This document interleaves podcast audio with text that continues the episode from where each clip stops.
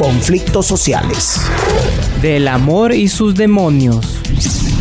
Nudos de corrupción. Mujeres, género y diversidad. Este es un espacio para que cada uno participe de la problemática y de la construcción de posibles soluciones. Un análisis real con un enfoque directo a nuestros días. Días de radio. Historias sin rodeos.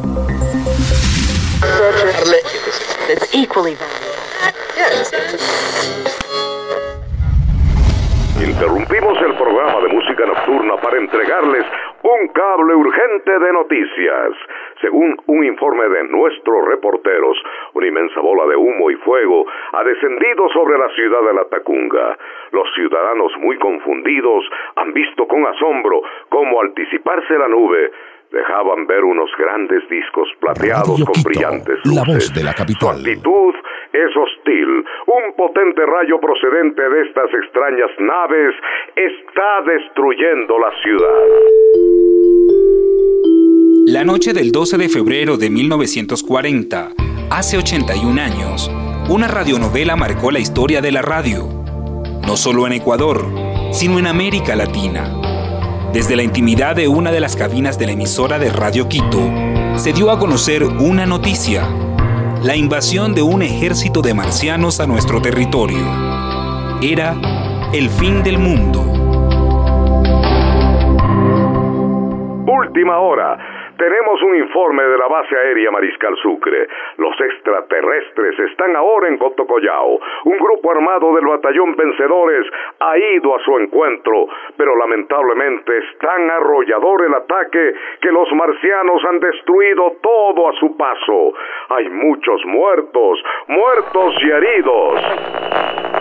La base aérea Mariscal Sucre ha sido tomada por el enemigo y está siendo destruida. Están exterminándolo todo.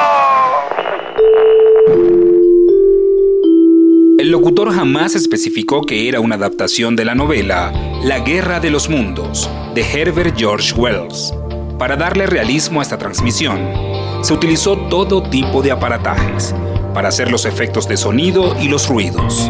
Algunos actores se hicieron pasar por el ministro de Defensa y el alcalde de Quito para darle veracidad a la noticia.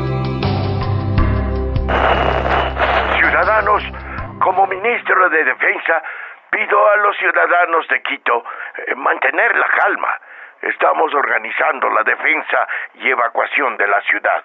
Tenemos en este momento en nuestro estudio al señor alcalde de Quito. Gente de Quito, permítanos defender nuestra ciudad. Nuestras mujeres y niños deben salir fuera, a las alturas circundantes, para dejar a los hombres libres para la acción y el combate. Cuando se reveló que todo era una ficción, el miedo fue sustituido por la ira. Una multitud incendió la emisora, sede también del diario El Comercio. Seis personas murieron y el autor de la radionovela, Leonardo Páez, fue castigado con el repudio y migró a Venezuela, porque su reputación como periodista fue cuestionada y el poco dinero que ganaba no le alcanzaba para subsistir. Nos comunican de graves disturbios en las calles de Radio Quito, la voz a de la capital. transmisión radiofónica. Anunciamos a toda la ciudadanía que no existe ninguna invasión marciana. Lo que están escuchando es una radionovela de Radio Quito totalmente de ficción. Mantengan la calma, es tan solo una radionovela.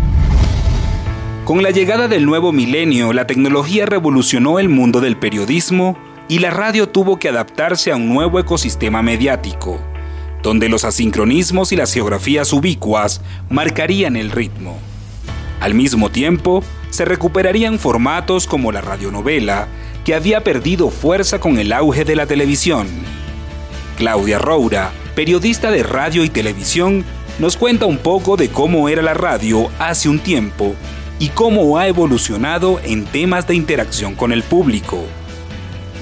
Cuando yo trabajaba hace 10 años en FM Mundo, no tienes idea cómo sonaba el teléfono. Tú decías, voy a regalar un libro y la gente llamaba, llamaba, llamaba, llamaba, llamaba y nosotros copiábamos los números para los sorteos.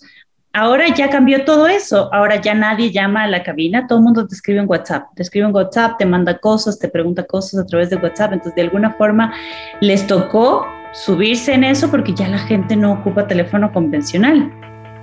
La ola de innovación viene acompañada de las redes sociales, que de cierta forma complementan la interacción. Claudia, ¿nos podrías comentar cómo están presentes las redes sociales en las emisoras de radio? O sea, por ejemplo, en, FM Mundo están haciendo el live, que también es otra forma de, comunicar y está muy de moda. Eh, la radio en vivo, ver a los locutores interactuar eh, desde la cabina, lo cual es, es, interesante también. FM Mundo también se ha dedicado mucho a la parte digital y también hace podcast, entonces digamos que de alguna forma están subiéndose a este, a este ritmo de evolución de los medios de comunicación. Oscar Álvarez, del programa Incubadora 593 de Radio Pichincha Universal, ha trabajado 24 años en radio y también nos habla de la evolución de este medio.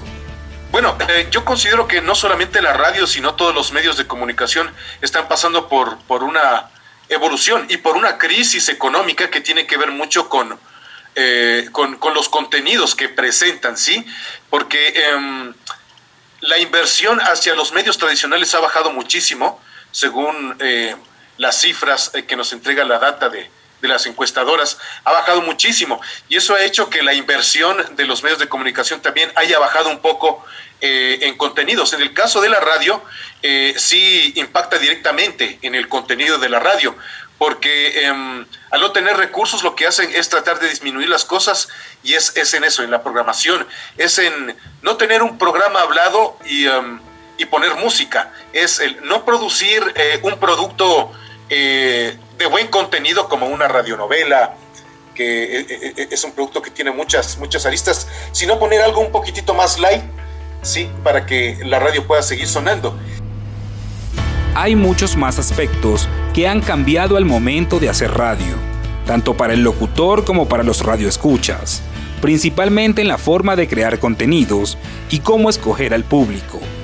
Mario Alcundia, docente, locutor de radio y realizador del podcast Artesanos de la Fe en la cadena Cope de España, nos cuenta sobre el abanico de posibilidades que hoy en día tenemos para hacer radio, en comparación de hace 10 años creo que desde el punto de vista tecnológico, eh, la posibilidad pues, que estamos manteniendo ahora mismo, esta conversación, eh, hoy día, hace 10 años hubiera sido impensable que en época de pandemia hubiéramos hecho radio más que a través de un teléfono. Y hoy día podemos hacer incluso una radio televisada una radio con una calidad de sonido eh, perfectamente como si estuviéramos el uno al lado del otro, estando a, millones de kilómetros. ¿no? Con lo cual, desde el punto de vista tecnológico, absolutamente todo. Por supuesto, los, software de edición también, ¿no? Cómo ha evolucionado para hacer esos montajes, para crear esas nuevas narrativas de las que hablábamos antes.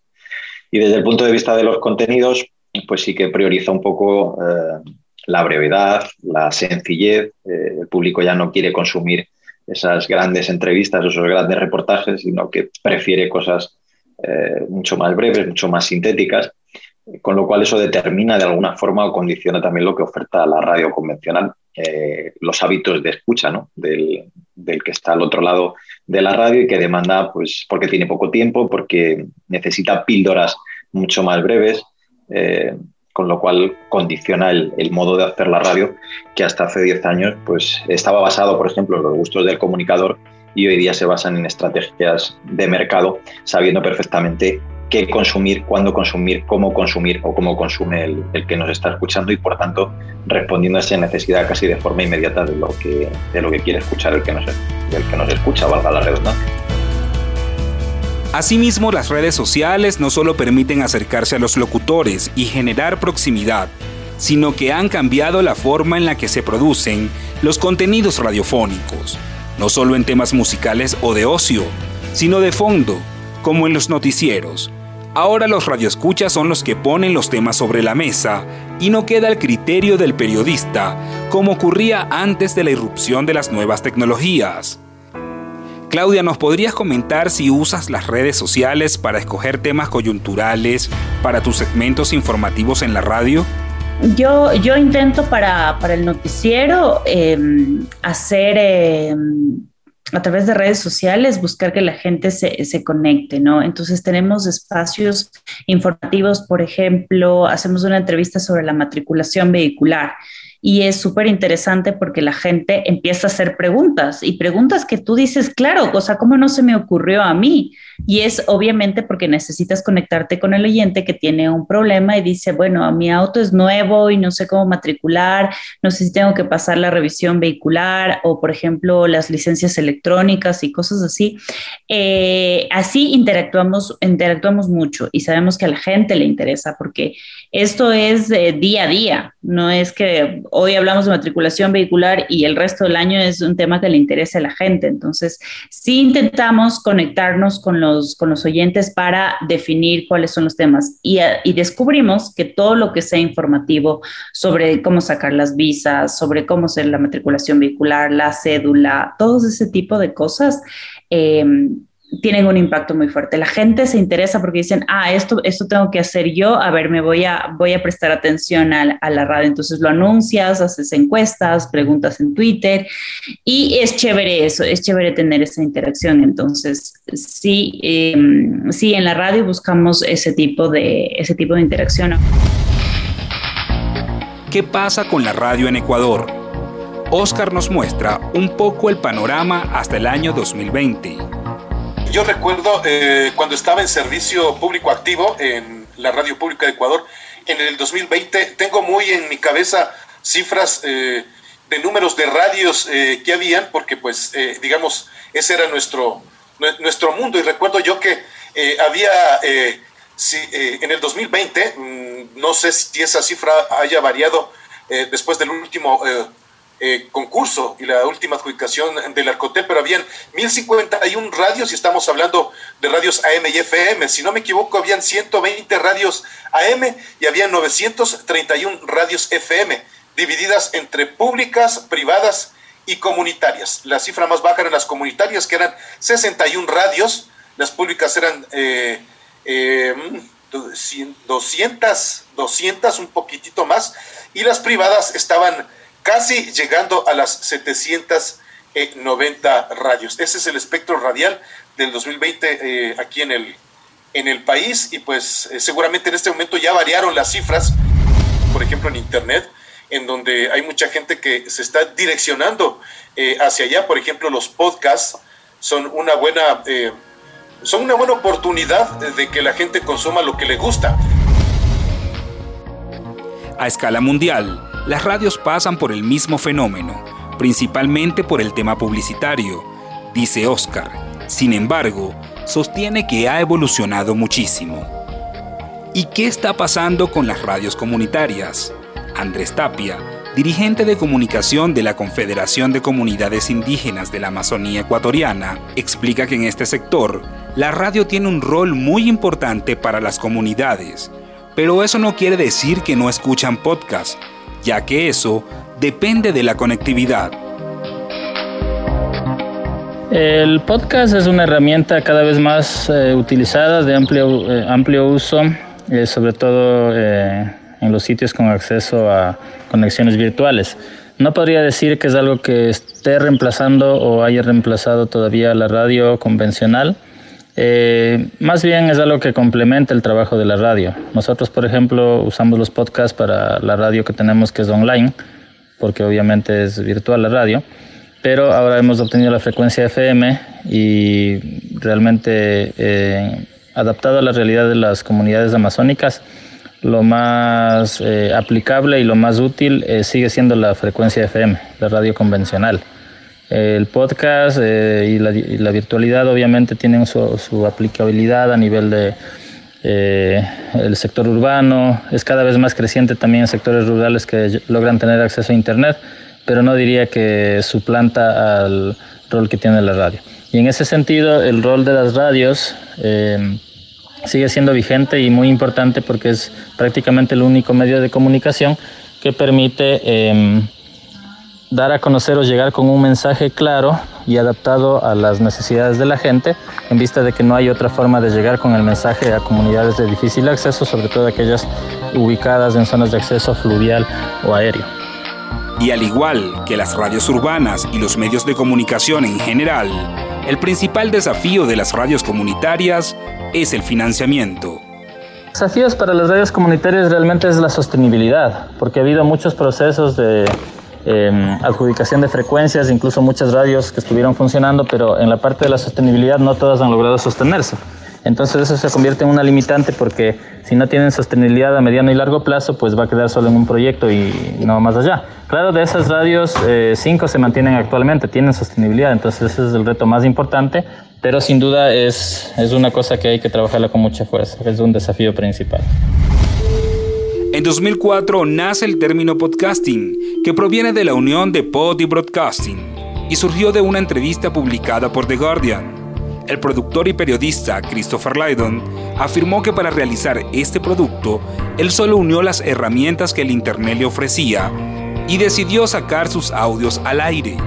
El primer medio que acogió esta herramienta fue la radio por su indiscutible semejanza, la voz, y poco a poco lo incorporaron las grandes cadenas de radio en Europa y Estados Unidos. Mario Alcundia nos cuenta el proceso que ha tenido el podcast en el viejo continente. La verdad que yo creo que es un mundo que, está creciendo especialmente en los últimos años. Ha sido un auténtico boom el que, el que está viviendo. Em, es verdad que eh, yo creo que sobre todo tendríamos que distinguir entre plataformas propiamente específicas creadas para escuchar podcasts. Eh, aquí en España, por ejemplo, tenemos el grupo Prisa, Podium Podcast, como la, la plataforma que lidera eh, la creación de estos programas exclusivos como plataforma, digamos, específicamente propia de, podcast, y luego lo que sería la oferta de la radio hasta ahora tradicional.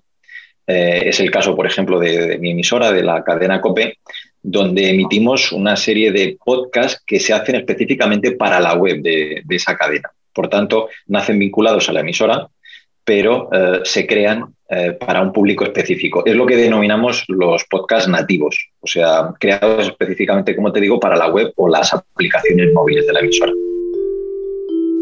Sin embargo, los tipos de programas se han diversificado, al igual que los públicos que lo escuchan.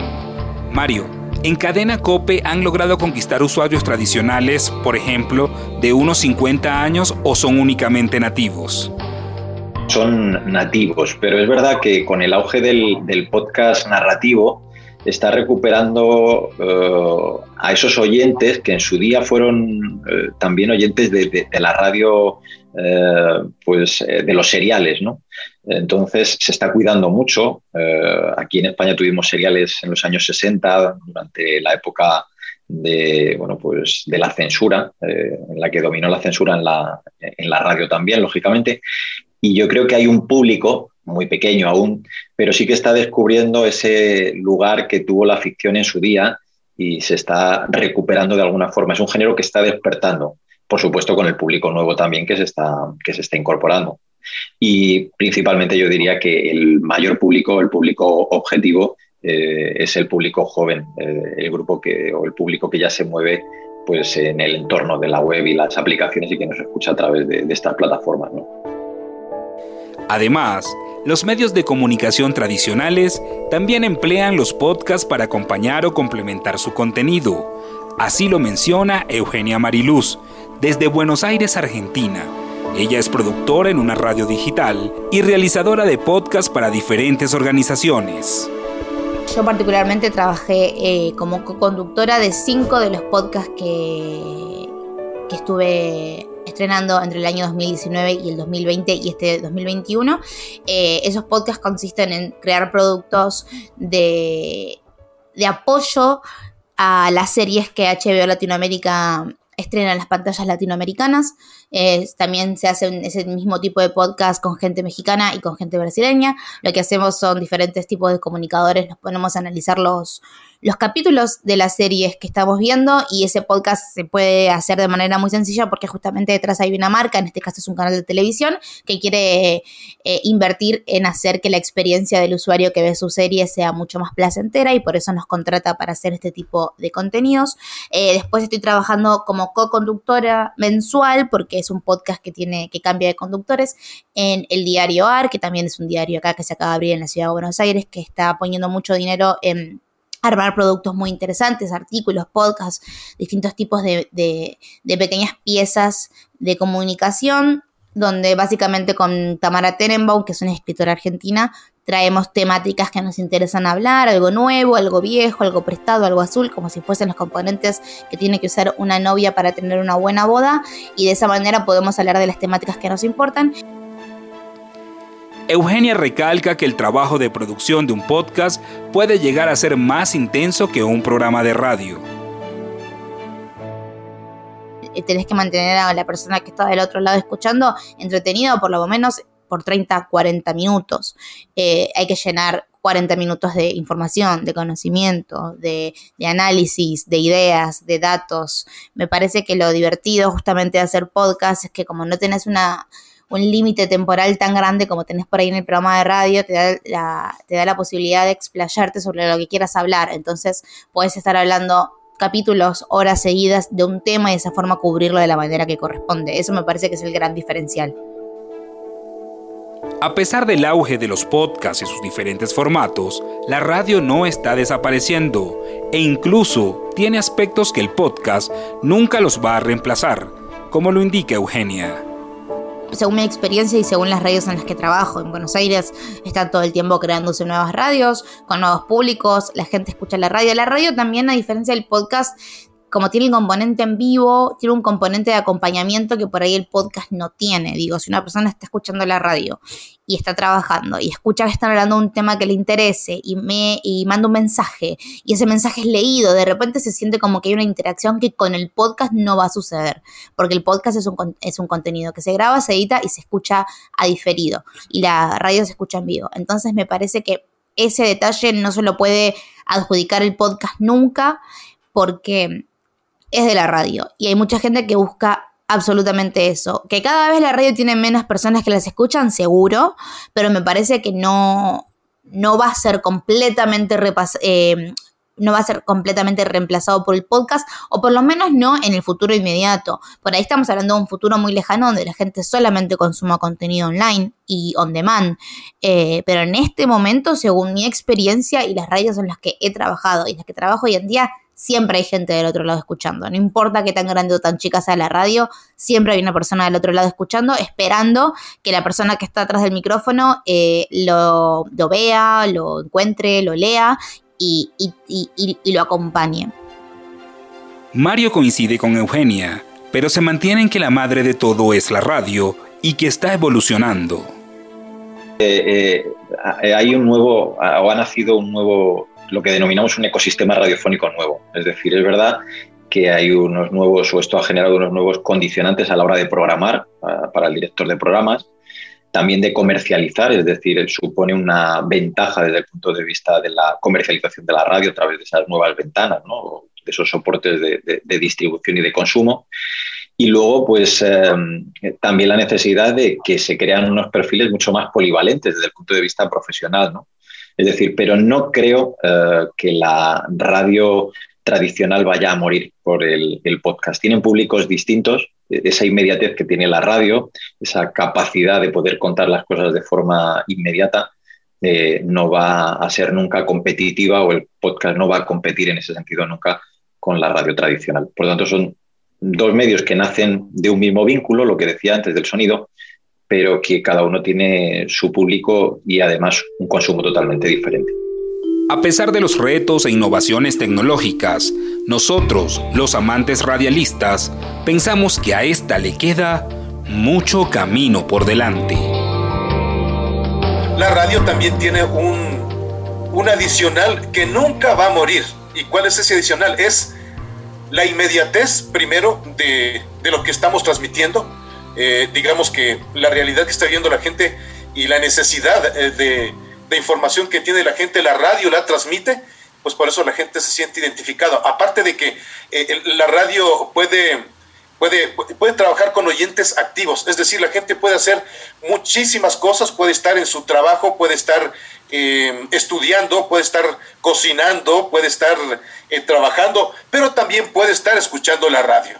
Entonces, esos adicionales eh, puedo estar manejando inclusive, puedo estar manejando y escuchando la radio. De hecho, hay muchísimo de ello. ¿sí? Y pues eh, las cifras de rating lo dicen. Por eso es que difícilmente creo yo que la radio a nivel mundial va a morir porque hay un nexo inquebrantable entre eh, el emisor y el receptor, entre el locutor, el periodista y pues el oyente. Creo que nunca ese lazo, ese nexo se va a romper a pesar de la crisis que estábamos hablando. Días de radio. Historias sin rodeos.